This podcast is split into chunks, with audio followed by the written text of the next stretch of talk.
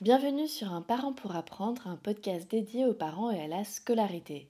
Si vous voulez vous aussi témoigner, contactez-moi par mail à l'adresse suivante contact@camille-toussaint.fr.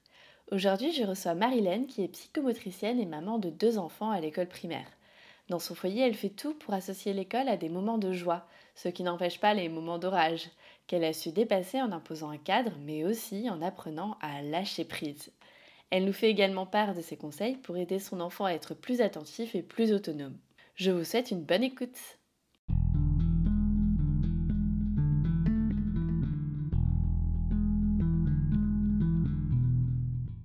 Déjà en présentation, juste pour resituer le contexte, donc j'ai deux garçons. L'un, euh, qu'on va appeler par son prénom, Adam, qui est, euh, qui est à la veille de ses 10 ans, qui est en CM1, depuis du mois de janvier.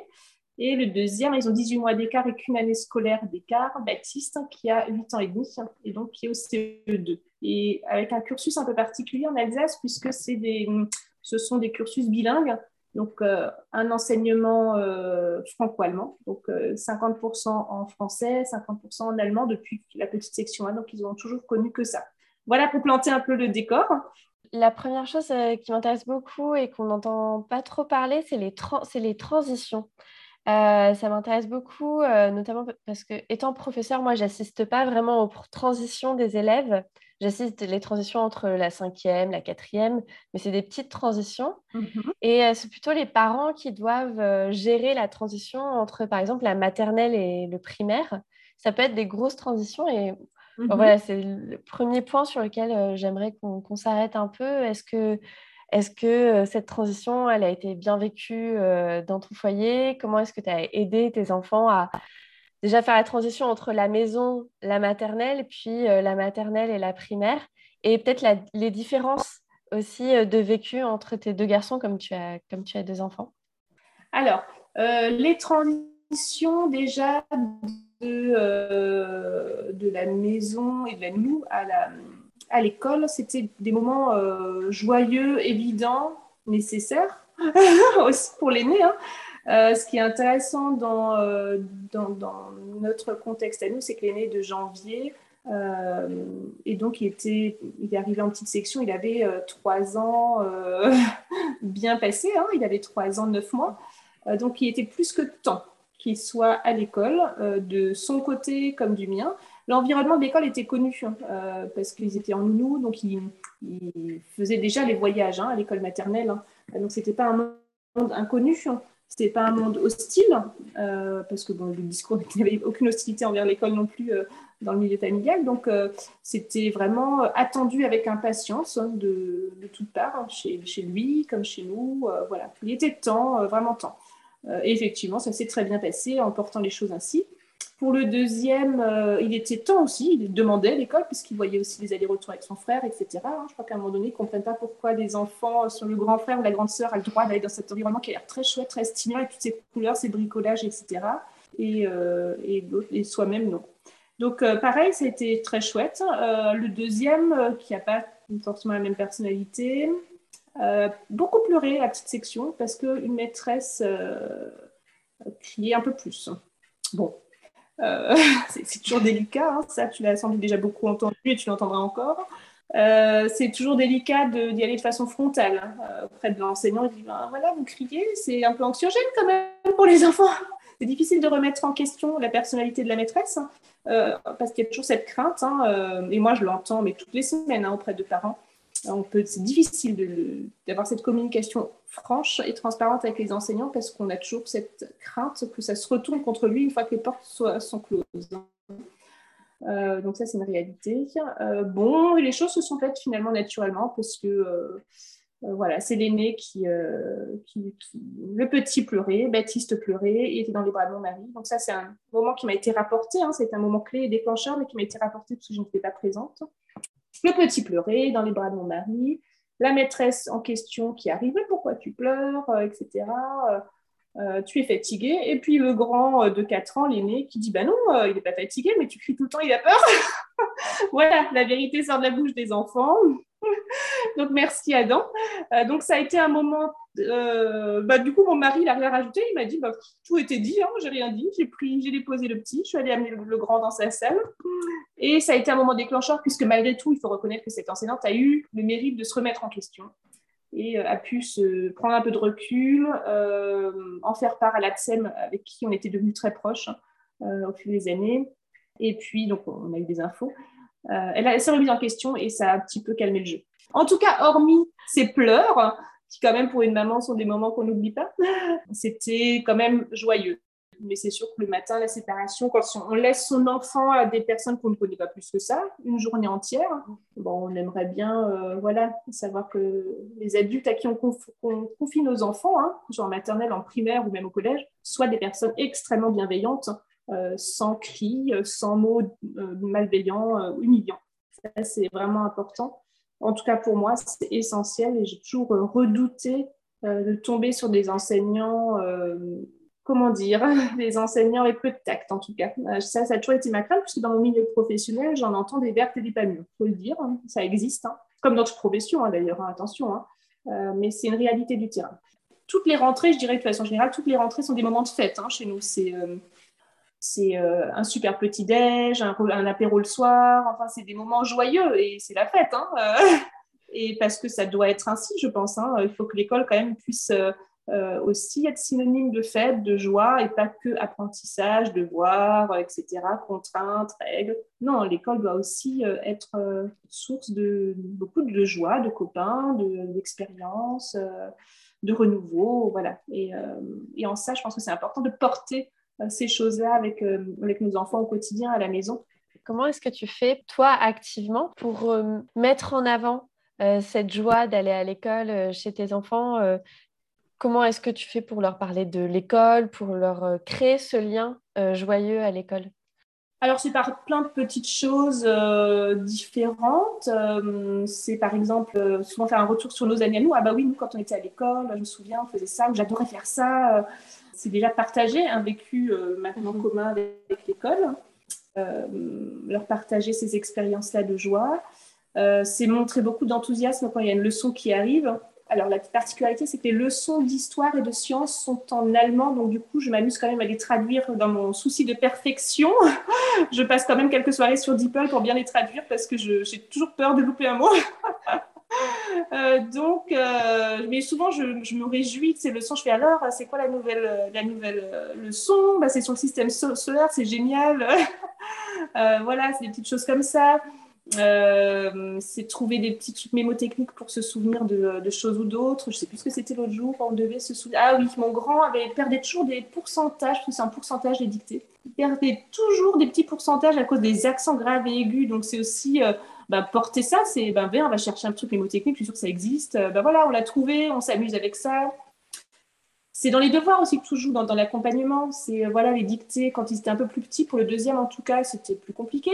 D'ailleurs, je crois que c'est pendant le confinement ou peut-être avant, en tout cas au printemps. C'était les beaux jours. En tout cas, je subissais, il y, a, eu un moment où je subissais un petit peu les dictées, les devoirs, et eux, du coup, forcément aussi. faut faut être clair. Donc, on a fait les dictées dans le jardin. On mettait, j'avais fait des étiquettes, on a mis des mots euh, vraiment au fond du jardin et puis ils devaient courir. C'est deux enfants qui ont plein de vie, qui ont besoin de bouger, besoin de courir. Donc, eh ben, allons-y. eh ben, courons, allons chercher ces mots de dictée au fond du jardin, s'il y a que ça pour vous faire plaisir. C'était ludique, c'était rigolo pour tout le monde, ça a fonctionné. Ben voilà, aujourd'hui, c'est beaucoup de conseils que je, euh, que je donne aux parents aussi, hein, que je, transmets parce que je les ai expérimentés. Je me rends compte que parfois, il faut lâcher prise avec des, euh, avec des schémas éducatifs que nous avons, avec assis correctement à sa table, ne pas bouger, euh, etc. Euh, je te dicte un mot, tu l'écris. Non, bah, une dictée, ça se prépare de plein de façons différentes. On peut l'épeler, on peut l'écrire au tableau, on peut, euh, on peut le dessiner, on peut faire plein de choses. On peut le mettre sur un bout de papier et courir autour de la table en l'ouvrant et en le fermant. Voilà, hein. il faut faire aussi. voilà, après, c'est mon domaine de compétence aussi, mais je crois qu'il y a il faut parfois sortir d'un cadre euh, rigide autour des devoirs et de l'école de façon générale aussi. Hein. On voit bien hein, chez certains enseignants, euh, les enseignants qui arrivent à sortir aussi de ce cadre et à faire des choses un peu plus originales, et bien tout de suite l'enfant euh, hyper accrocheur. Hein. Là, mon deuxième, donc Baptiste, qui est au CE2 pour rappel, les leçons de maths, et ben c'est ce qu'on peut voir maintenant sur Pinterest, sur différentes choses. c'est un nom, je ne sais plus comment ça s'appelle, mais en tout cas, c'est Tu sais, c'est ces leçons sur les multiplications où tu plies, c'est des pliages dans le cahier. Tu plies, tu as une fleur et tu as les pétales qui se rabattent. Hein, et donc, tu as les multiplications, tu as le résultat à chaque fois. Et tu as la même chose sous différentes versions. Donc, pour la table de 5, admettons, ce qui fonctionne avec toutes les tables, tu as la fleur, tu as un accordéon, tu as euh, d'autres languettes. À chaque fois, tu as, as cinq versions. Et du coup, ça permet de manipuler, c'est rigolo, euh, c'est pas rigide. C'est sûr qu'on n'est pas du tout dans ce fameux tableau-là, euh, rempli de chiffres et de nombres, qui donnerait une migraine à n'importe qui. Et ben voilà, et ben moi qui, qui avait quand même peur pour les multiplications pour mon deuxième, ben, je m'aperçois que là, il les connaît super bien, ce qui, ce qui était quand même pas gagné. Et ben oui, merci la maîtresse qui a su sortir un peu de ce cadre, aller chercher des choses un peu plus originales, s'autoriser à, être dans la créativité et euh, à faire des choses différentes, tout simplement.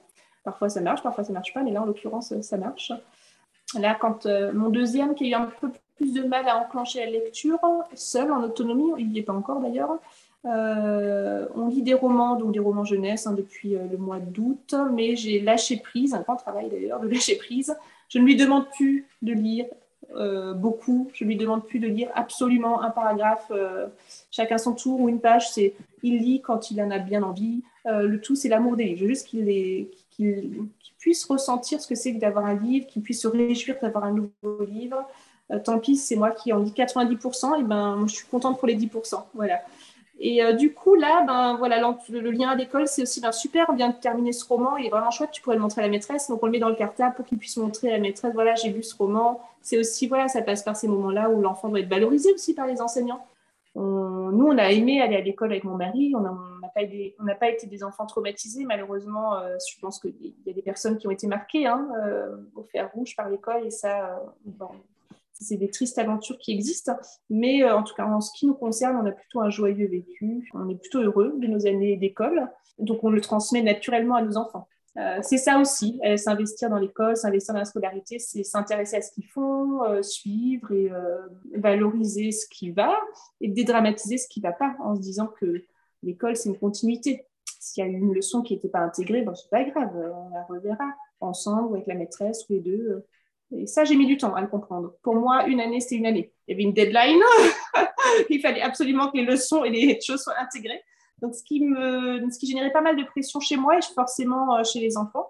Là, je crois que j'ai vraiment compris qu'on était dans une continuité, que c'est pas grave. C'est pas grave, c'est une leçon qui n'est pas intégrée. Elle sera revue et re-revue et re-revue sans doute.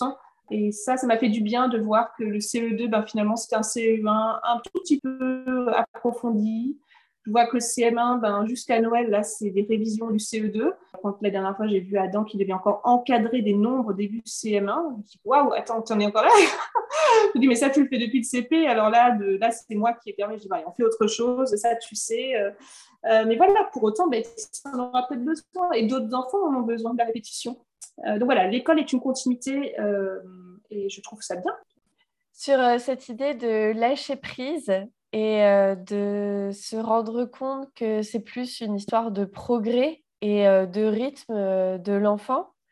c'est intéressant puisque comme tu as deux enfants et apparemment, si j'ai bien compris, tes deux enfants ont des rythmes très différents.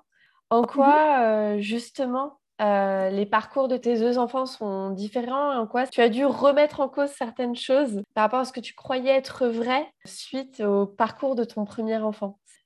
Alors, c'était pas tant des vérités, c'était juste euh, le vécu que j'ai eu avec mon, premier.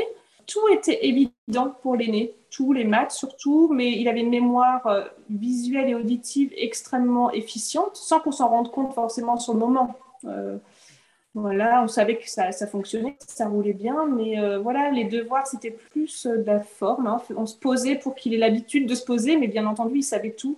Il rentrait, sa récitation, il la connaissait déjà. Euh, encore aujourd'hui, il connaît tout. Euh, les devoirs ne servent pas vraiment à quelque chose, si ce n'est avoir un moment ensemble, à vérifier, nous, en tant que parents, à contrôler, à accompagner. Euh, mais dans l'absolu, il pourrait très bien aller à l'école sans faire ses devoirs. Hein. ça irait pour lui, moins pour moi, mais ça irait pour lui. Arrivé au deuxième, il n'est pas dans des difficultés d'apprentissage et j'en suis heureuse parce que c'est là où on voit quand même toute la souffrance hein, que ça peut générer un enfant qui est dans des 10, des parents qui doivent accompagner, qui ne sont pas forcément dans le milieu qui plus est c'est beaucoup d'énergie, beaucoup de souffrance chez tout le monde. Et si en plus on rajoute des enseignants qui n'ont pas les ressources, qui veulent pas ou qui peuvent pas, et ben là, c'est une souffrance sans nom, hein, vraiment. Et là, parfois, j'ai aucun scrupule à recommander de changer d'école parce que quand il y a trop de souffrance, ça les détrace à vie. Hein. Et ça, c'est dur. Euh, donc, le deuxième qui, non, effectivement, tu parlais de rythme à juste, juste titre, euh, n'a pas le même rythme. Il a une autre intelligence, en fait. C'est plutôt ça. C'est vrai qu'on a tendance à penser l'enfant avec une intelligence, à l'être humain de façon générale, mais en fait, ce qu'il ne faut pas oublier, c'est qu'il y a différentes intelligences. Il n'y a pas que l'intelligence un peu académique euh, de l'école. Il y a l'intelligence émotionnelle, il y a l'intelligence euh, visio-spatiale, il y a l'intelligence euh, kinesthésique. il y a beaucoup, beaucoup d'intelligence et on l'oublie. Et parfois, ça fait du bien de se rappeler que, ben oui, peut-être que là, il doit réfléchir pour faire une addition de tête un petit peu plus longtemps que son frère. Mais en même temps, il a le rythme dans la peau depuis qu'il est tout petit. Son frère, il ne sait pas danser. je, peux, te dire que ça lui servira sans doute plus tard. Non, mais tu vois, c'est ça aussi. Parfois, ça permet de relativiser un petit peu, euh, se dire que c'est quand même important d'être bien dans ses baskets, dans ses pompes. Euh, et que ben, très bien tout le temps, avoir une bonne mémoire, être bon en maths, et ben oui, c'est très bien, on est très heureux en tant que parent. Mais euh, on aimerait aussi qu'il soit bien dans ses baskets, à avoir le rythme, à pouvoir se, dandiner comme son frère, à, dès de la musique et à juste lâcher. C'est une autre forme d'intelligence. Et on est heureux que Baptiste l'ait, cette intelligence, parce qu'il est, c'est un, Baptiste, c'est un enfant qui, c'est un showman depuis qu'il est bébé. Il nous faisait déjà mourir de rire alors qu'il avait 9 mois. Hein. Il faisait des grimaces, avait compris un petit peu hein, ce qui se passait chez l'autre quand lui faisait des choses un peu euh, euh, surprenantes ou qui grimaçait. Et ça, il l'a toujours regardé. Euh, Adam a toujours été très stoïque, très sérieux, très scolaire. Hein. Quand les vacances arrivaient, c'est maman, je m'ennuie, il me faut du travail, il me faut des fiches. Oui, enfin, veux, on peut faire de la peinture aussi. ça m'ira bien. Voilà, donc effectivement, deux enfants différents. Alors, on parle de rythme. Je pense qu'à un moment donné, oui, quand ils sont enfants, on peut vraiment parler de rythme. Il y a, hein, Baptiste a été très fatigable jusqu'à cette année parce que c'est son rythme, hein, parce qu'il est du mois d'août, parce que plein de raisons différentes. Donc, on a essayé de le jouer sur plein de leviers différents. Pas de sucre en semaine, pas de Nutella, etc. Pas de bonbons, pas de trucs industriels, pas d'écran, pour essayer de, euh, d'assainir le terreau un maximum pour euh, éviter que cette, euh, ces capacités attentionnelles soient en plus mises en difficulté par l'environnement. Bon, en tout cas, là, il grandit, ça va mieux. Mais à 8 heures, il a encore besoin, il ne demande pas son reste, alors que son frère, maintenant, CM1, euh, il, va s'endormir naturellement plutôt vers 21h. Tu vois, c'est vraiment un rythme hein, physiologique. Hein. Le besoin de sommeil, la fatigabilité. Et hier, bah, pas plus tard que hier, euh, Baptiste s'est endormi sur le canapé, mercredi après-midi. Hein. On est en fin d'année, fin de période, là, hiver. Euh, donc, c'est quand même pas anodin. C'est-à-dire quand il y a quand même de la fatigue, on ne peut pas assimiler les choses de la même manière. C'est qu'il y a un besoin de, de, se reposer, de se mettre en off à un moment donné. Euh, donc voilà, après, euh, pour autant, euh, il, rattrape le. C'est pas qu'il y avait un retard, c'est que, oui, j'aime pas trop le mot retard, un petit décalage dans les facilités. En tout cas, il n'avait pas les facilités de son frère ou d'autres enfants, peut-être, hein, bien que ce soit pas le seul. Mais en tout cas, là, il rattrape considérablement le pseudo-retard, entre guillemets, qu'on avait peur d'observer j'avais toujours espoir de, que ce soit la maturité. Hein. Je disais toujours au maître, ça, je croise les doigts pour que ce soit la maturité, pas autre chose derrière. Hein. J'avais toujours l'angoisse du 10, puisque c'est dans ma profession aussi, dans mon métier. Et euh, bon, euh, il semblerait qu'effectivement, c'était juste une question de maturité, de fatigabilité, de, de vécu. voilà. Aujourd'hui, je pense que c'est vraiment un élève, hein. un élève à part entière. Euh, au CP, c'était un petit garçon. Tu parlais d'attention. Comment tu as fait pour accompagner tes enfants justement dans cette apprentissage de l'attention à la maison, qui s'apprend aussi à l'école, mais qui s'apprend aussi à la maison, mmh. justement le moment, au moment où on fait ses devoirs, ou à d'autres moments aussi. Alors, parce qu'en fait, les devoirs, finalement, je dirais que c'est un aboutissement, euh, enfin, de pouvoir fixer son attention pendant les devoirs, c'est un aboutissement d'un travail, enfin, d'un travail, d'un accompagnement euh, et d'un éveil euh, en amont. je dirais que ma réponse est très claire, c'est qu'on adore jouer chez nous c'est une passion vraiment qu'on a. Euh, il y en a, c'est des, geeks. Nous, on est des geeks, des geeks de jeux de plateau, tu vois. On adore ça. Je suis complètement fan des jeux de plateau. Donc, les jeux, on joue beaucoup. Et je me souviens quand, grand, quand mon grand, quand Adam, l'aîné, était au CP, hein, Baptiste était en grande section et je percevais bien que euh, euh, l'attention, c'était difficile. Hein. Il n'arrivait pas à faire un mémory avec moi en entier, etc. alors qu'Adam, je me souviens qu'à deux ans, on faisait déjà des mémories. Hein me dis quand même, euh, et puis j'avais quand même mes repères hein, par rapport à ma profession, je dis c'est bizarre, euh, et puis en même temps ça me gonflait, disons les choses quand même comme elles sont, parce que moi j'adore jouer, je, ça, m'énervait qu'ils puissent pas tenir un jeu. et donc, on avait instauré, pendant les devoirs de CP du grand, et ben, Baptiste avait l'obligation, qui était en grande section hein, à ce moment-là, il avait l'obligation de faire un jeu avec moi. Il pouvait choisir ou je choisissais, mais il y avait 20 minutes obligatoires et non négociables de jeu avec sa maman ou son papa. Euh, c'était un moment, on est, on est passé par cette contrainte, hein, parce que les capacités attentionnelles, ben, c'est pour moi essentiellement à travers des moments comme ça de jeu. Euh, dans la contrainte, parce qu'un enfant qui est motivé par un jeu vidéo, qui est motivé par, euh, qui aime jouer à ses Playmobil, à ses caplas, bah oui, il va être capable d'une belle attention. Mais ce qu'il faut, c'est développer une attention sur quand il y a un peu de contrainte, hein, quand il y a de, quand il n'y a pas le même plaisir aussi. C'est ça, les devoirs. Même si on essaye d'être très joyeux à la maison, euh, ça n'est pas toujours. Hein. Enfin, je veux dire, euh, on est des êtres humains. Il y a aussi eu des pleurs chez nous, hein. disons les choses clairement. Hein. Je ne veux pas être la maman qui dit chez nous c'est mon des bisounours, tout va bien. Euh, non. alors attention, un petit mot pour toutes les mamans. Chez nous aussi, il y a eu des pleurs. Chez nous aussi, il y a eu des cris.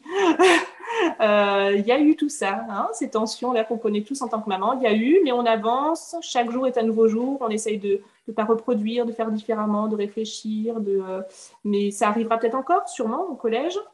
Voilà, donc euh, l'attention, ça se travaille, ça se renforce par ça, ça se renforce aussi par l'éducation, je dirais. Euh, on en parle aussi de la concentration. C'est quoi la concentration? Pourquoi on ne regarde pas de télé le matin avant d'aller à l'école?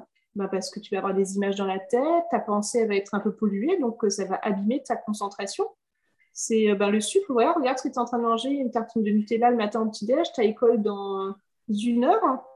Tu, vas avoir plein de sucre dans le corps. Je suis pas sûre que tu vas réussir à fixer ton attention de la même manière. Euh, voilà, les céréales, ben, il y a plein de sucre, hein, c'est des produits transformés, donc on fait peut-être un peu différemment. Donc, ça ne veut pas dire euh, amener, surtout pas d'ailleurs, hein, surtout pas amener la rigidité là-dedans, c'est simplement des règles de vie.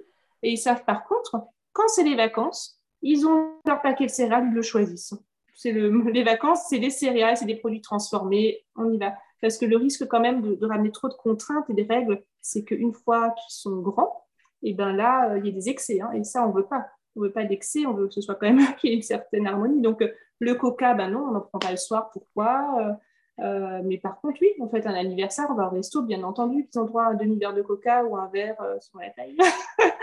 les bonbons, ben, le week-end, oui, nous on prend notre café, ils à un petit bonbon il n'y a pas de souci, mais en semaine, il faut qu'ils comprennent, et ils le comprennent, hein, ils en parlent maintenant tout à fait euh, naturellement. Aujourd'hui, c'est quelque chose qui est complètement intégré. Ils savent qu'en semaine, quand il y a école, il n'y a pas d'écran, il n'y a pas de télé, hormis la tablette pour, euh, ponctuellement pour les petits exercices euh, en ligne éducatifs. Ça permet quand même de contourner des moments de fatigue, hein, faut dire. Hein. Une leçon à réviser, ce sera toujours plus sympa sur la tablette de papa que sur une feuille avec le stylo de maman.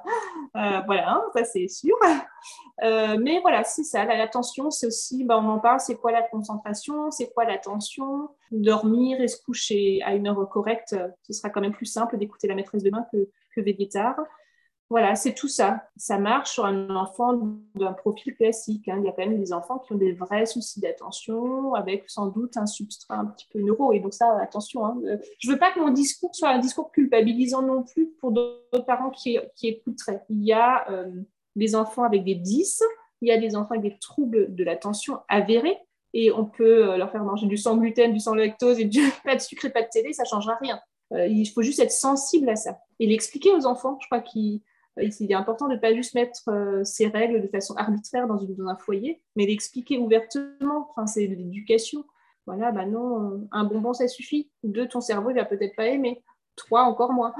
à quatre, tu risques de sauter dans tous les sens. Ah, et maman, elle va pas trop aimer ça. C'est pas possible. Tu parlais aussi euh, du fait que tu expliques beaucoup à tes enfants pour que ça ne paraisse pas être euh, des ordres et que ce ne paraisse pas être des règles arbitraires et au contraire euh, qu'ils puissent euh, les assimiler, les comprendre et les respecter par eux-mêmes. Et je trouvais ça très intéressant aussi dans l'idée de, par rapport à l'école, par rapport au travail à la maison et aux devoirs, comment est-ce que tu as fait pour que ça devienne quelque chose qui est tes enfants vont ou ne vont pas d'ailleurs euh, faire de même euh, et comment justement quand tes enfants sont en refus, en rejet euh, de, faire leur, travail à la maison, comment est-ce que tu fais pour surmonter ces difficultés-là? Donc en gros, là, ce que, ce mmh que j'aimerais parler, c'est à la fois comment tu as fait pour ritualiser le fait de faire son, son, travail à la maison et les moments où ça ne fonctionne pas, Comment tu fais pour surmonter ces difficultés? Alors cette question, elle me fait sourire puisque c'est un discours, j'en ai longuement parlé avec une maman hier hein, euh, dans le cadre de mon travail qui me disait, donc avec un petit de CE1, euh, une maman très chouette, un enfant très chouette, 110 hein, apparemment, qui arrivait toute tendue en disant oh, c'est compliqué à la maison, euh, tout le monde est fâché, en gros, hein, lui il évite les devoirs, il dit toujours demain, demain, demain, plus tard, plus tard, plus tard, et finalement quand il faut les faire, il veut jamais, et donc il m'a tendu ce que j'expliquais et ce qui est chez nous s'est mis en place finalement euh, naturellement parce que ça correspond aussi à nos horaires de travail hein, qui, sont, couvrent une amplitude malheureusement assez importante, euh, c'est qu'il faut un cadre non négociable. Je veux dire, parler à ses enfants, c'est bien, la bienveillance, c'est bien, Isabelle Fioza et toutes ses copines, c'est génial. Mais euh, attention, il faut un cadre, il faut de la fermeté, euh, je veux dire, à un moment donné, c'est les enfants, ils ont besoin qu'on leur montre le chemin. Hein. Donc, en tout cas, c'est mon point de vue. Hein. Je sais que j'ai eu toute une période où je lisais beaucoup Isabelle Fioza. j'ai fait la formation hein, Faber et Melslich pour la communication non violente parce que je voulais sortir de mon propre schéma éducatif. Tout ça, c'est très bien, mais n'empêche, il faut un cadre. Ça, il faut surtout pas tomber dans le laxisme. C'est très bien de discuter avec ses enfants, mais pas toujours. Parfois, il faut juste dire c'est comme ça et pas autrement et on en discute quand ça, se prête, hein, quand il y a un moment qui se prête à la discussion, y a un échange. Euh, je ne crois pas que les moments où on pose le cadre, c'est un moment où on doit expliciter toujours. Hein. Il y a un moment où on pose le cadre, il y a un moment plus informel, plus sympathique autour d'un repas où on dit bah, Tu sais, euh, c'est exactement pour ça que je fais ça. Euh, donc, poser un cadre pour les devoirs, je, disais à cette maman il faut un cadre, c'est pas à lui de dire plus tard. parce que s'il l'a fait, c'est qu'il sentait qu'il pouvait, et puis sans l'accabler non plus, je dis vous y êtes pour rien, c'est que vous avez pensé pouvoir lui faire confiance aussi et que ça, à un moment donné, vous alliez vous rencontrer et pouvoir vous poser dans la joie et la bonne humeur et faire les devoirs. Non, malheureusement, c'est assez rare hein, quand ça se passe comme ça. Donc là, moi, le conseil que j'avais donné à cette maman, euh, et nous, on n'a pas eu besoin de l'appliquer parce qu'effectivement, euh, on travaille tard, donc il n'y a pas le temps. C'est mon mari les récupère à 18h au péri, le temps de rentrer, euh, vraiment de se poser, il est 18h20, voire 30 les devoirs, c'est direct. Hein. Il n'y a pas le temps de tergiverser, hein, je veux dire. à un moment donné, euh, euh, on a les mêmes cadres horaires que toute la population. 18h30, euh, c'est les devoirs, il y a une demi-heure, on y va, on ne tergiverse pas. pour moi, j'essaye de préparer le repas en amont le week-end pour qu'il n'ait pas, à jongler avec les deux. et ça fonctionne. Le week-end, c'est pareil. C'est le samedi matin, c'est les devoirs. On ne va pas passer notre week-end à étaler les devoirs ou à se courir après pour jamais se rencontrer et être tendu. Je veux dire, euh, le samedi matin, ils font les devoirs, euh, on se partage les tâches français-allemand. En général, c'est moi qui fais l'allemand. Au besoin des petites révisions dimanche soir, surtout pour les dictées, on réactive, hein, euh, on réactive les connaissances rapidos en 5 minutes. Hein, c'est l'histoire de 5-10 minutes quand ça se passe bien. On leur dit, hein, de toute façon, moi je leur dis, hein, on a le choix. Hein. On peut les faire dans la joie et la bonne humeur, ça dure 5 minutes chrono. On peut râler, ça dure une une demi-heure. Donc euh, voilà, hein, maintenant ils le savent. Euh, cette année, on n'a pas de soucis. Euh, on a aussi connu des moments où c'était plus tendu, hein, toujours avec cette sorte de fatigabilité, surtout un ras-le-bol, une fatigue, des journées longues. Pas de soucis, on le comprend. je suis tombée aussi hein, dans, les, dans les excès de crier, d'en avoir marre. On a connu ça, on a vraiment connu ces excès-là.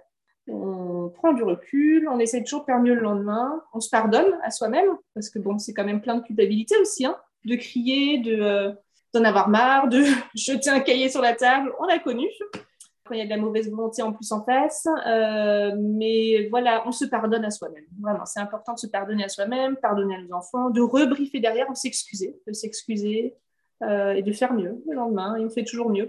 voilà, on a une année vraiment chouette maintenant parce qu'on a déjà vécu ça sur les deux dernières années primaires, donc CE1, enfin CE2 pour l'aîné, CE1 et CE1, CP pour le, le deuxième. Donc, on a vraiment appris de nos erreurs et surtout, on a lâché prise, c'est-à-dire que ben, pas plus tard qu'hier soir, je devais réviser rapidos euh, les euh, multiplications avec mon aîné. Donc, je lui ai juste demandé les, euh, celles qui sont un peu difficiles, hein, les 6 x 6, 6 x 7, etc. Il me les donnait, mais il se faisait des roulades en même temps sur son tapis. Pas de souci, il faisait la chandelle, des roulades. Je crois que je m'en suis même pas aperçue tout de suite, tellement ça me choque plus maintenant. J'ai tellement lâché prise là-dessus que je m'en suis même pas aperçue tout de suite. C'est simplement à un moment donné, je me suis mise à rire. C'est original comme façon d'apprendre, mais pourquoi pas?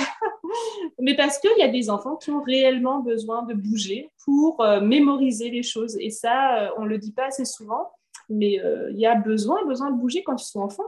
Et justement, quand il y a un rejet de ces habitudes-là, parce que ça arrive mhm. souvent qu'un élève ait l'habitude de faire quelque chose, et donc on pense, ah c'est bon, c'est intégré, et tout d'un coup, il y a un rejet un jour bah, par fatigue, euh, parce qu'il y a eu, il y a eu mhm. quelque chose émotionnellement difficile à vivre cette journée-là, mhm. pour de multiples raisons. Et comment on fait pour alors, si tu pouvais prendre un exemple, ce serait encore mieux, mais tu, l'as déjà fait. Donc, déjà, par le lâcher prise, comme tu disais, d'attendre de, quelque chose de précis, mm. j'attends qu'ils me disent les réponses aux tables de multiplication. J'attends pas qu'ils soient euh, sages comme une image euh, immobile. Mm. Donc, euh, déjà, de choisir exactement ce qu'on attend et de lâcher prise sur le reste.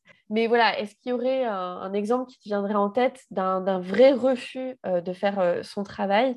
Et comment est-ce que tu as réussi, alors tu disais que parfois tu, ne réussissais pas, qu'il y avait, qu'il peut y avoir des cris, que c'est de grandes tensions, mais euh, tu disais que tu avais réussi aussi à trouver des solutions et à améliorer cette situation-là, et ça, me rend très curieuse de savoir comment est-ce que tu as fait justement. Alors, il y a, euh, il y a plein d'exemples.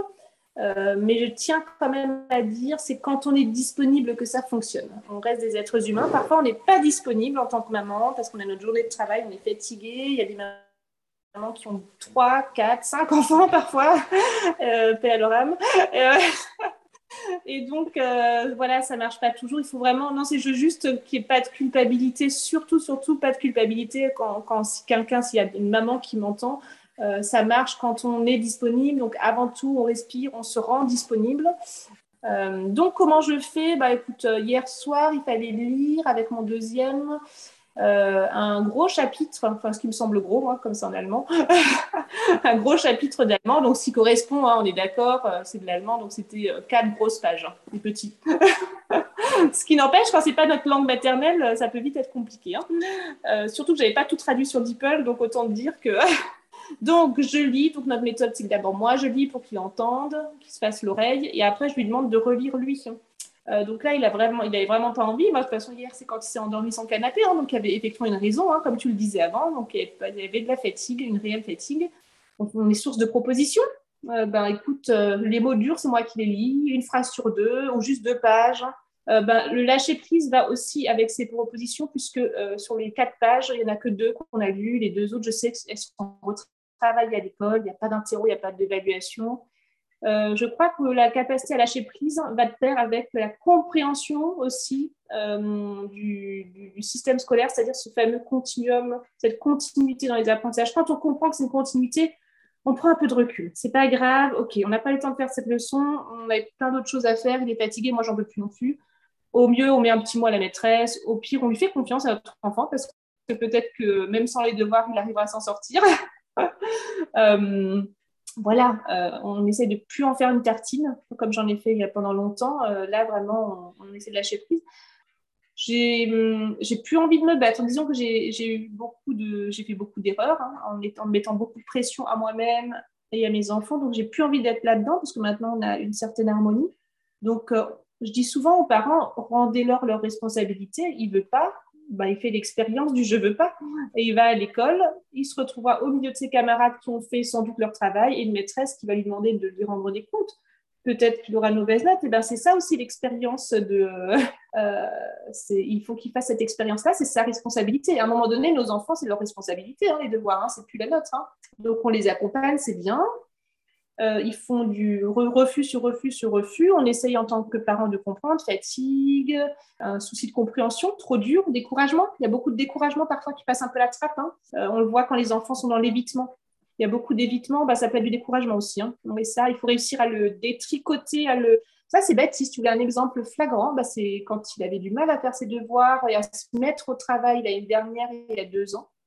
Euh, parce qu'il y avait la fatigue, hein, donc c'est encore le pouce en bouche, doudou, je me caresse le bout du nez avec l'index, tu vois l'image. Hein, donc, euh, et donc, un jour, donc il y avait quand même beaucoup de tension, hein, il y avait souvent des pleurs parce que ben, le timing est serré chez nous, 18h30, 19h c'est la douche. Euh, non, 19h, on est censé être au repas. donc, tu vois, entre 18h20 et 19h, c'est devoir et douche. Donc, euh, on n'a pas trop le temps d'avoir un enfant qui s'oppose à nous pendant une demi-heure, mais quand ça arrive, bah, il faut pouvoir gérer. Parfois, ça fonctionne, et parfois, ça part au clash, ma foi, euh, comme dans tous les foyers. Donc, euh, je voulais parler d'un refus, c'était quoi? Oui, il refusait souvent, il essayait d'éviter, il mettait pas de bonne volonté. Et je me souviens très bien de ce jour où euh, il était sur le canapé, on a, j'ai essayé de, communiquer avec lui euh, et d'essayer de comprendre euh, ce qu'il animait comme émotion pour, être, pour sembler aussi mal finalement. Et il a pu me dire, j'ai cette phrase clé qui a tout déverrouillé après, mais le tout, c'est de réussir à, à faire sortir cette phrase. Il m'a dit, j'ai peur du zéro. Donc, à entendre dans cette phrase, j'ai peur du zéro, j'ai peur d'être nul, je me sens nulle, je me sens découragée, j'ai peur de perdre, hein, parce que dans cette période-là, il ne supportait pas de perdre hein, en jeu de société. Ça a duré longtemps. Hein. Plusieurs fois, je dit, je ne peux plus jouer là, c'est plus possible, parce que dès qu'il perdait, ça partait dans tous les sens, ça prenait des proportions inimaginables, comme ce qu'on peut voir dans un dessin animé. C'était euh, limite le plateau de jeu passé par la fenêtre. Enfin, c'était. Euh, je pas possible, c'est qu'un jeu.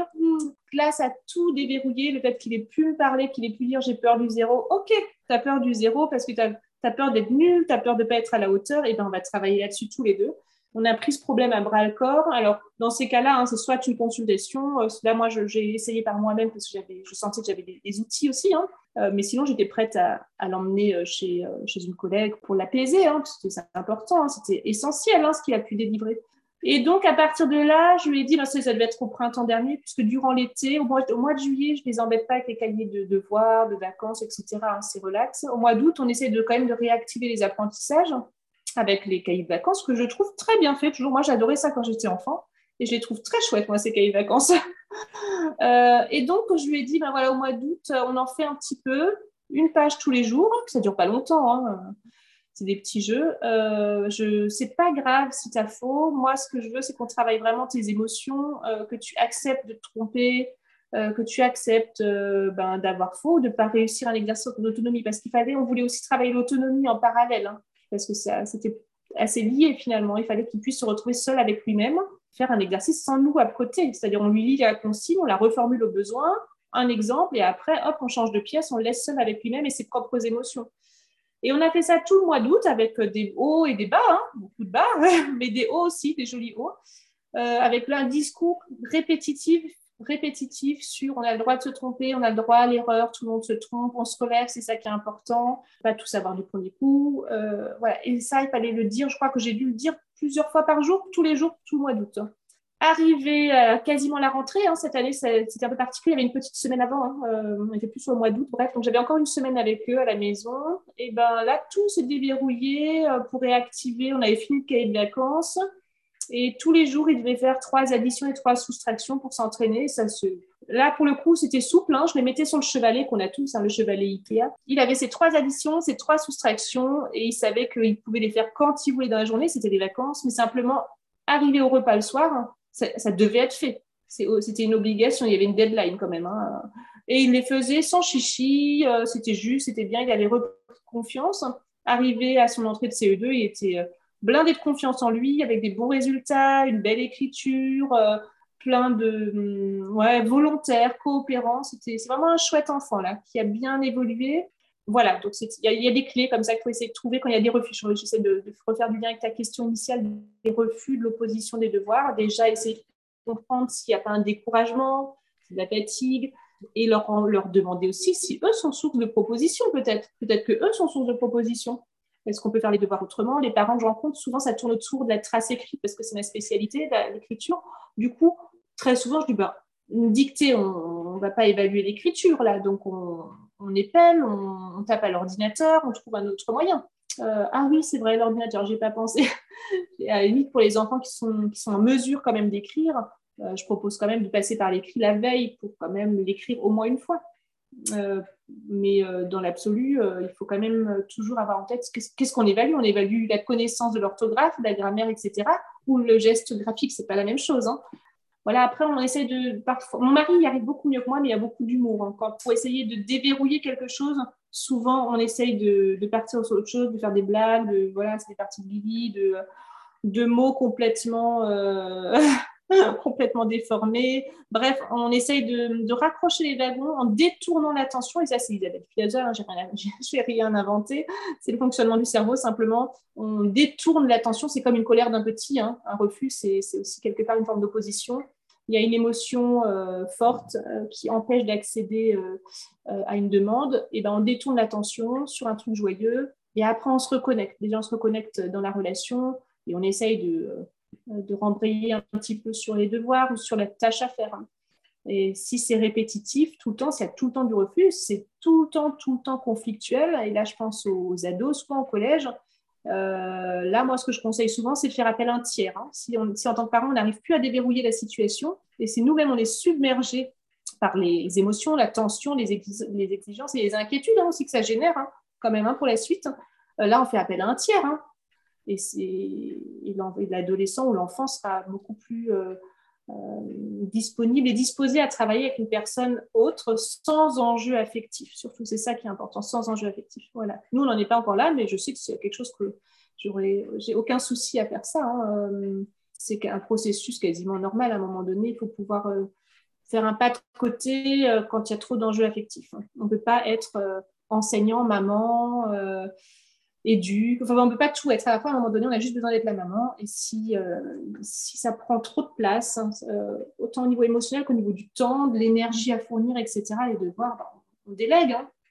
Hein. Je trouve ça très intéressant euh, quand tu disais justement pour ton, ton, deuxième enfant qui avait des difficultés que l'enjeu, c'était aussi un enjeu d'autonomie et de lui laisser euh, gérer euh, la situation seul, c'est-à-dire euh, qu'il soit face à lui-même et qu'il apprenne à, voilà, à faire face à, ses propres difficultés, à son propre moment de solitude. Et ça, me permet de rebondir sur l'autonomie. Comment est-ce que tu les guides petit à petit à être de plus en plus autonomes? Je pense surtout à ton premier. Bon, il est, finalement, il est seulement en CM1, mais euh, très vite, ça va arriver euh, le mmh collège. Finalement, c'est presque demain. Comment tu fais justement pour le guider mmh petit à petit vers euh, plus d'autonomie qui lui sera demandée de ses professeurs, notamment au collège? Alors là, ça se fait très simplement et naturellement. Alors si on, si on parle juste de la scolarité, c'est déjà là, là maintenant, il commence à faire ses devoirs. il faut d'ailleurs, hein, seul, hein, les devoirs écrits, euh, des petits devoirs d'application ou même des leçons. Hein, c'est dans ta chambre, au bureau, lumière allumée, donc euh, tout un contexte. Donc le bureau doit être rangé le soir hein, avant d'aller se coucher. On met soit un time timer, soit je lui dis ben, je reviens dans 10 minutes, un quart d'heure, je contrôle, on vérifie ensemble. Euh, voilà, il y a eu des moments où je l'ai retrouvé sur le BD, il y a eu ces petits moments où voilà, il, où il allé plus vite. Après, il y a une histoire de méthode aussi. Hein, aider les enfants à être autonomes dans leurs devoirs, si on parle juste de ça pour l'instant, c'est aussi euh, leur fournir une méthode. Hein. parce qu'être autonome, même si un enfant le veut, mais ne pas avoir de méthode de travail, ça peut être stérile, énervant, sans fin, long et fatigant. Donc, c'est voilà, une, comment on fait, comment on apprend une leçon? On la lit. Bah, alors, déjà, il faut essayer de voir avec l'enfant est-ce que, est que, son enfant a une mémoire auditive? Est-ce qu'il a une mémoire euh, visuelle? Est-ce que les deux fonctionnent? Est-ce qu'il aime écrire? Est-ce qu'il n'aime pas? En l'occurrence, là, par exemple, le grand, ben, les leçons des maîtresses sont très bien faites. Il y a toujours des mots, les mots importants qui sont en gras. Donc, il les met en noir dans, ses leçons. Donc, ces mots-là, je lui demande quand même de les recopier quelques fois. En allemand, d'essayer de, retenir l'orthographe. Euh, voilà, une leçon, c'est on, on la prend, on la, on la relit plusieurs fois, on cache avec ses mains, on essaye de se rappeler de petites choses, ou on met des petits mots, des petites phrases soi-même sur une feuille, euh, ou on le dit à voix haute. Voilà, c'est aussi leur fournir des outils et voir avec eux euh, comment eux envisagent d'apprendre une leçon seule, quelle est leur technique, leur proposer d'autres outils. Euh, c'est un apprentissage. La méthodologie, c'est, je crois que c'est, c'est complètement dépendant de, de, l'autonomie. Hein. Autonomie, méthodologie, euh, quand on parle d'école, je crois que ça, ça va de pair. Hein. Parce que le, deuxième qui, qui était en souffrance quand il était seul avec lui-même à son bureau, je pense qu'il ne savait pas non plus comment faire. Hein ne savait pas quoi faire. Quand, quand, il y avait trois exercices, le premier, il ne comprenait pas la consigne ou il n'arrivait plus à, à faire, ben, il se bloquait. Euh, la méthodologie, c'est OK, là, ça n'a pas réussi, c'est pas grave, passe au deuxième, passe au troisième, et quand tu as tout fait, même s'il y en a un qui est, euh, qui est resté sans réponse, tu nous appelles et puis on revoit ça ensemble. Mais c'est aussi euh, leur donner des, euh, ouais, des, des, outils pour ça. Et donc ça, c'est l'école, donc c'est quelque chose qui se fait naturellement, l'autonomie. Hein. c'est déjà dès le CM1, commencer à travailler seul à son bureau. Hein. on arrête, à un moment donné, la cuisine, euh, ça, ça a fait son temps. Hein. Euh, à partir du CE2, d'ailleurs, le CE2, on est encore dans la cuisine avec le, mon deuxième, mais à part le CM1, c'est bon. Il y a un bureau. Voilà, c'est des petites méthodes comme il a, je lui ai même pas appris, il m'a un petit peu copié. C'est-à-dire que moi, j'ai besoin d'être un peu structurée quand je fais les devoirs. C'est-à-dire que dans son agenda, à chaque fois qu'on a fait un truc, je mets un OK, ou je mets à revoir, ou je mets pour les dicter un petit point à chaque fois qu'on l'a fait. Comme ça, je sais combien de fois la dictée a été faite. Euh, pour mon mari aussi, comme parfois c'est lui, parfois c'est moi, on sait au moins ce qui a été fait, qui a été fait un peu, beaucoup, à revoir, ce qu'il faut. Euh, parfois, je me mets des petites notes, imprimer un exercice d'application. Et puis du coup, je m'aperçois chez le grand bah, qui fait pareil. Je dis tiens, t'as fait ça ou pas? Et je regarde de dis ah bah il y a un OK, c'est toi qui l'as écrit. Et donc voilà, il check lui-même. Donc du coup, c'est comme ça aussi. Hein. Donc il se met à checker lui-même sa petite liste de devoirs. Il se trouve des petites astuces euh, en imitation. En fait, c'est l'imitation aussi, hein. l'autonomie, ce genre de tous ces apprentissages. On est source d'exemples aussi, pas toujours du bon, et tant mieux parce que sinon ce serait euh, anxiogène aussi de pas d'avoir le sentiment de jamais pouvoir euh, être aussi parfait que sa maman ou son papa. Donc ils nous ont vu partir en cacahuète, ils nous ont vu nous énerver, ils nous ont vu faire des erreurs, nous tromper, et ben c'est très bien comme ça. c'est très bien, on n'est pas du tout parfait. Et c'est comme ça que ça doit être. Et au quotidien, parce que ça va te perdre aussi, hein, on ne peut pas demander à un enfant d'être autonome dans ses devoirs si au quotidien on fait tout pour eux et si on leur fait encore leur lacet. Euh, au quotidien, c'est ben, euh, les tâches ménagères, on commence à aider. On est une équipe. Hein. C'est pas, euh, t'es pas mon esclave, t'es mon enfant. Par contre, on est une famille, on est une équipe. Donc moi, à un moment donné, je peux pas tout faire toute seule. Je peux, mais alors on va pas manger la même chose. Hein. donc je veux bien faire des bons petits repas, mais par contre, tu mets la table, tu l'enlèves. Donc ça, par, par... non, on l'a pas en ce moment. On l'avait enlevé pour le Vendée Globe, qui avait pris toute la place sur un pan de mur. mais on avait pendant longtemps une, un semainier qui est très facile à fabriquer. Hein. Tout le monde, c'est à la portée de tout le monde. Hein. Tu imprimes ça, tu tapes ça dans Google, euh, planning, semainier, tâches, euh, ménagères, enfants.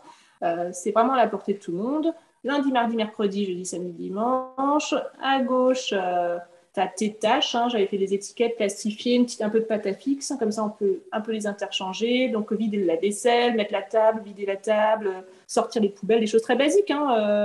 rien de très compliqué, mais qui aident quand même au quotidien. D'ailleurs, pour les enfants, c'est très valorisant de montrer qu'ils font partie d'une équipe, d'une famille et qu'ils sont là, qu'ils aident hein, et qu'ils font bien les choses.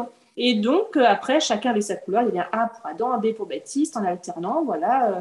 Et ce qui est très intéressant, c'est qu'à un moment donné, donc la première semaine, il râle, bien entendu. bien entendu, il râle pendant la première semaine. Et au bout de la deuxième semaine, euh, c'est plus moi qui le dis. C'est un tiers, c'est cette affiche. Et euh, il râle, mais il râle plus contre moi, il râle contre l'affiche. Donc ça, c'est intéressant.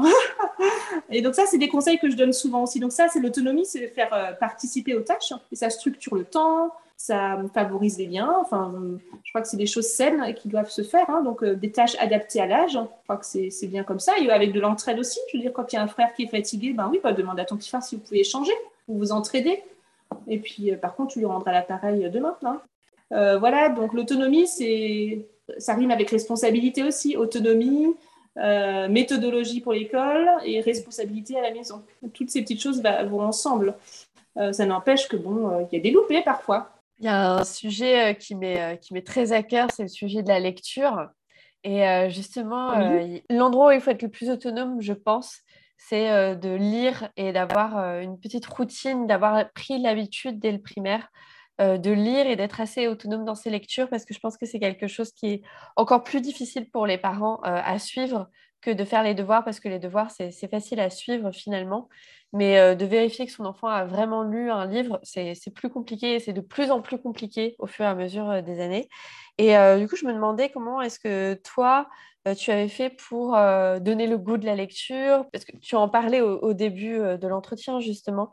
Euh, qu'il y avait une différence entre tes deux enfants, donc que ton premier euh, avait déjà l'habitude de lire tout seul et de même d'aller vers la lecture tout seul, et que ce n'était pas le cas de ton deuxième et que ça faisait partie justement euh, de ces objectifs que tu avais pour tes enfants. Donc, je voudrais revenir là-dessus, comment tu as fait pour faire en sorte que ton, que ton premier soit assez autonome et soit demandeur de lire?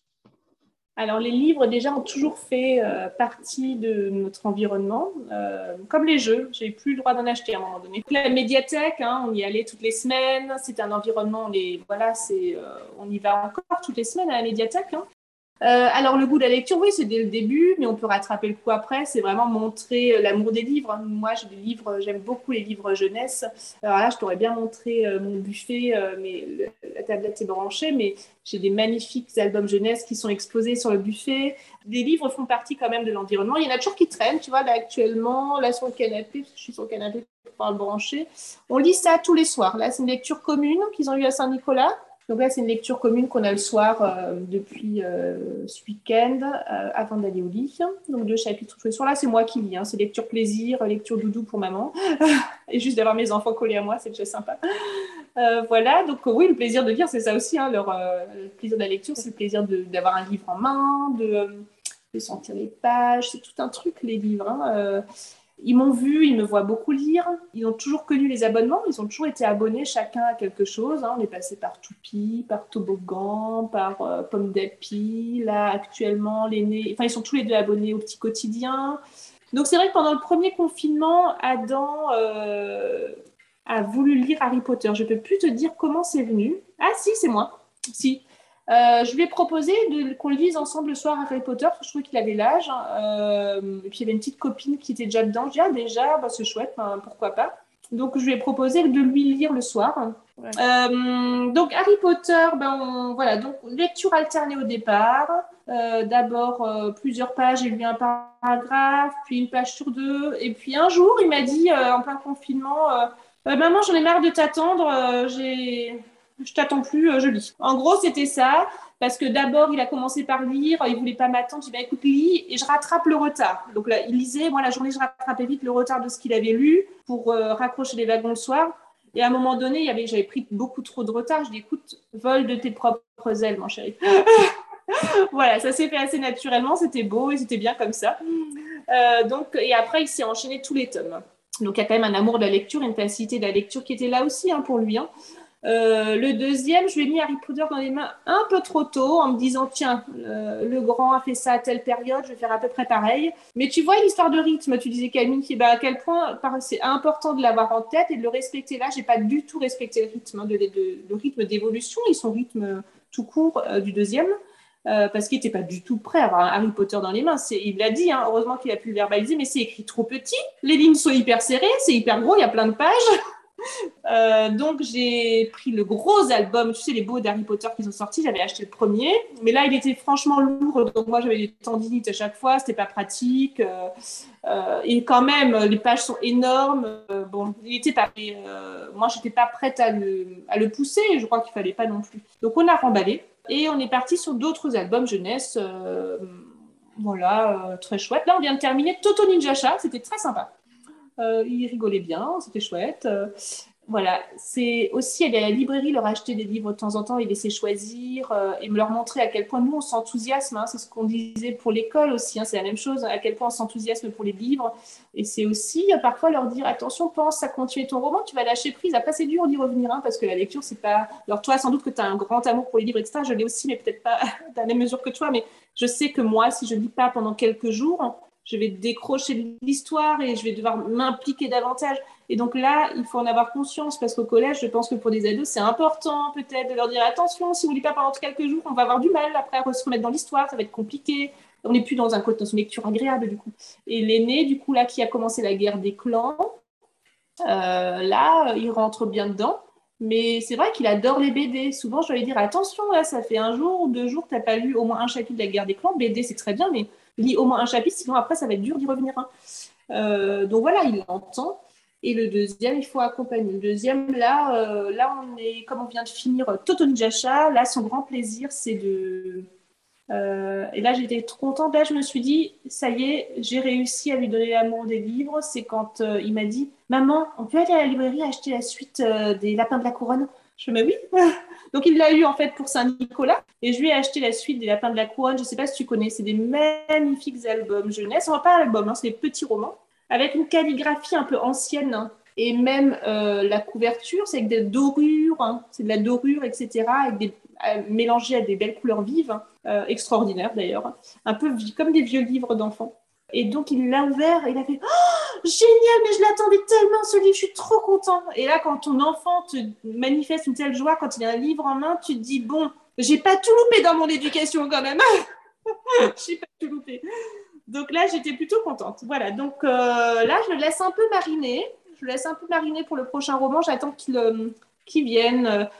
Pendant le confinement, j'avais instauré un moment qui n'a eu de succès que pour moi-même d'ailleurs l'après-café de lecture. Hein. C'est-à-dire que de 13h à 13h30, tout le monde devait être dans le salon avec un livre, peu importe, hein, BD, euh, journal, enfin, des lettres et des mots, quoi, euh, du papier. Donc moi, j'adorais ce moment qui était un beau moment. Euh, j'aimais beaucoup ce petit moment très paisible où tout le monde était sur une petite couverture comme ça, à, bouquiner. Ils l'ont fait volontiers pour me faire plaisir, mais ça a fait un petit temps. C'est dommage, hein, c'était chouette, c'était beau. Mais je crois que ça n'a pas eu tant de succès que ça. Je crois que la barre était un peu haute là. Euh, voilà, après, pour euh, suivre, j'avoue que c'est une bonne question. Comment suivre la lecture des collégiens euh, Bon, lycéens, ils sont quasi adultes. Hein. c'est des jeunes adultes qui sont censés avoir leurs responsabilités. Je me vois mal avoir le temps, pas forcément l'envie, mais bon, peut-être que l'envie aussi. Je me vois mal avoir le temps de lire en parallèle leur roman à eux pour contrôler. Et j'aurais peut-être l'impression aussi que ce soit un peu infantilisant aussi. À un moment donné, quand même, il faut ce qu'on disait tout à l'heure, il faut leur rendre leur responsabilité. Je crois que c'est juste peut-être qui, ouais, comment contrôler, bah, qui raconte un petit peu, mais en même temps, à un moment donné, je crois que c'est un des sujets où à un moment donné, il faut faire confiance et que les collégiens qui n'aiment pas lire, euh, ça peut être intéressant de, structurer leur lecture de leur donner des deadlines avec des petites fiches ou des petites. Euh, je ne sais pas comment faire, hein, honnêtement, mais euh, bon, c'est leur responsabilité, je dirais.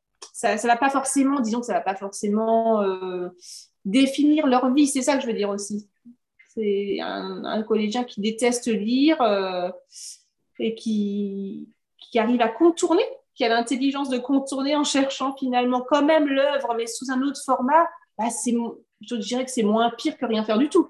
C'est pas forcément, euh, j'imagine, ça doit être frustrant pour une prof de français, certes, ça c'est clair, mais je dirais que c'est peut-être moins pire que rien faire du tout. Rester passif. Hein qui se dégage de ce que tu dis, c'est aussi un constat que, je fais, c'est que à, partir d'un certain âge, euh, les enfants, ils, sont, ils ont une autonomie fondamentale parce qu'ils deviennent des adultes et on ne peut plus les accompagner ou les obliger, entre guillemets, euh, comme, on les, comme on le faisait quand ils étaient enfants.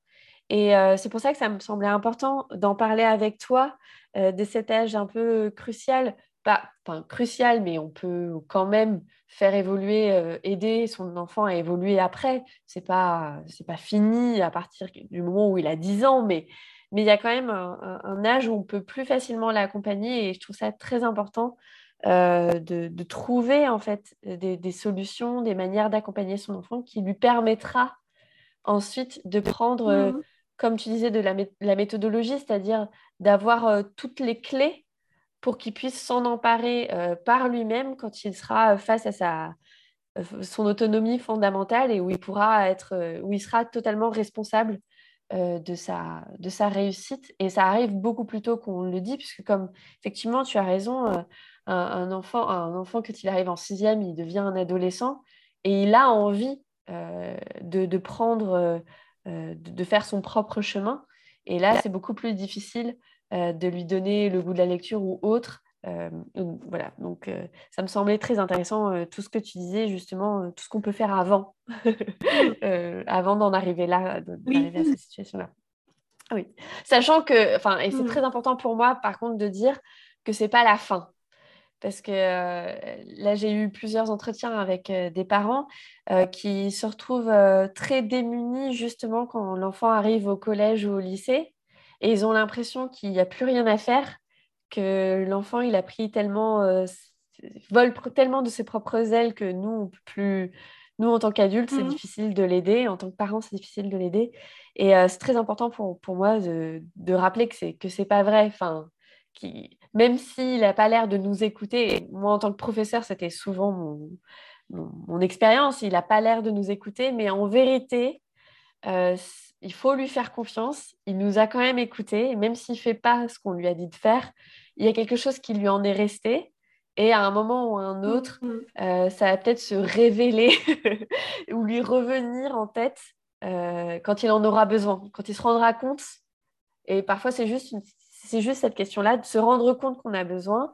Et il y a quelqu'un qui nous a donné les clés à un moment de notre vie. On ne sait plus trop qui, on ne sait plus trop dans quelles circonstances, mais on va s'emparer euh, de ces clés pour, euh, pour, réussir. Donc, euh, même, même tout ce que tu as dit là qui, qui semble être faisable parce que tes enfants sont encore jeunes, jeunes et tu as encore une certaine autorité face à eux quand même, et tu peux quand même les, les, mmh accompagner de manière plus ou moins facile. tout ce que tu dis, on peut aussi le faire avec un adolescent de manière peut-être plus détournée, plus, plus difficile et en lui laissant beaucoup plus de liberté. Mais on peut quand même lui parler de tout ce qu'on vient de dire là, parce que, euh, comme tu dis, c'est surtout une histoire de méthodologie et nous, en tant qu'adultes, on peut quand même lui donner les clés euh, pour, euh, pour réussir. Est-ce que tu voudrais ajouter quelque chose à tout ce qu'on s'est dit? Non, écoute, c'était un moment sympathique. Je te remercie, Camille. C'était chouette de pouvoir reparler de tout ça, de comme euh, je, le présentais, ce petit moment d'introspection, de réflexion. Euh, voilà, euh, merci pour ta bienveillance et puis ces questions qui étaient bien pointées.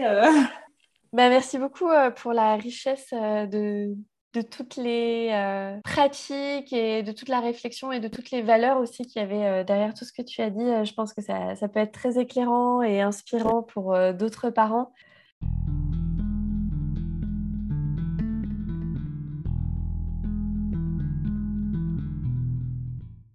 Merci pour votre écoute. Je suis Camille Toussaint, professeure de français, et à chaque épisode, je donne la parole à un parent qui nous partage son expérience. Si vous aussi vous voulez témoigner, contactez-moi par mail à l'adresse suivante contact@camille-toussaint.fr. À bientôt au prochain épisode.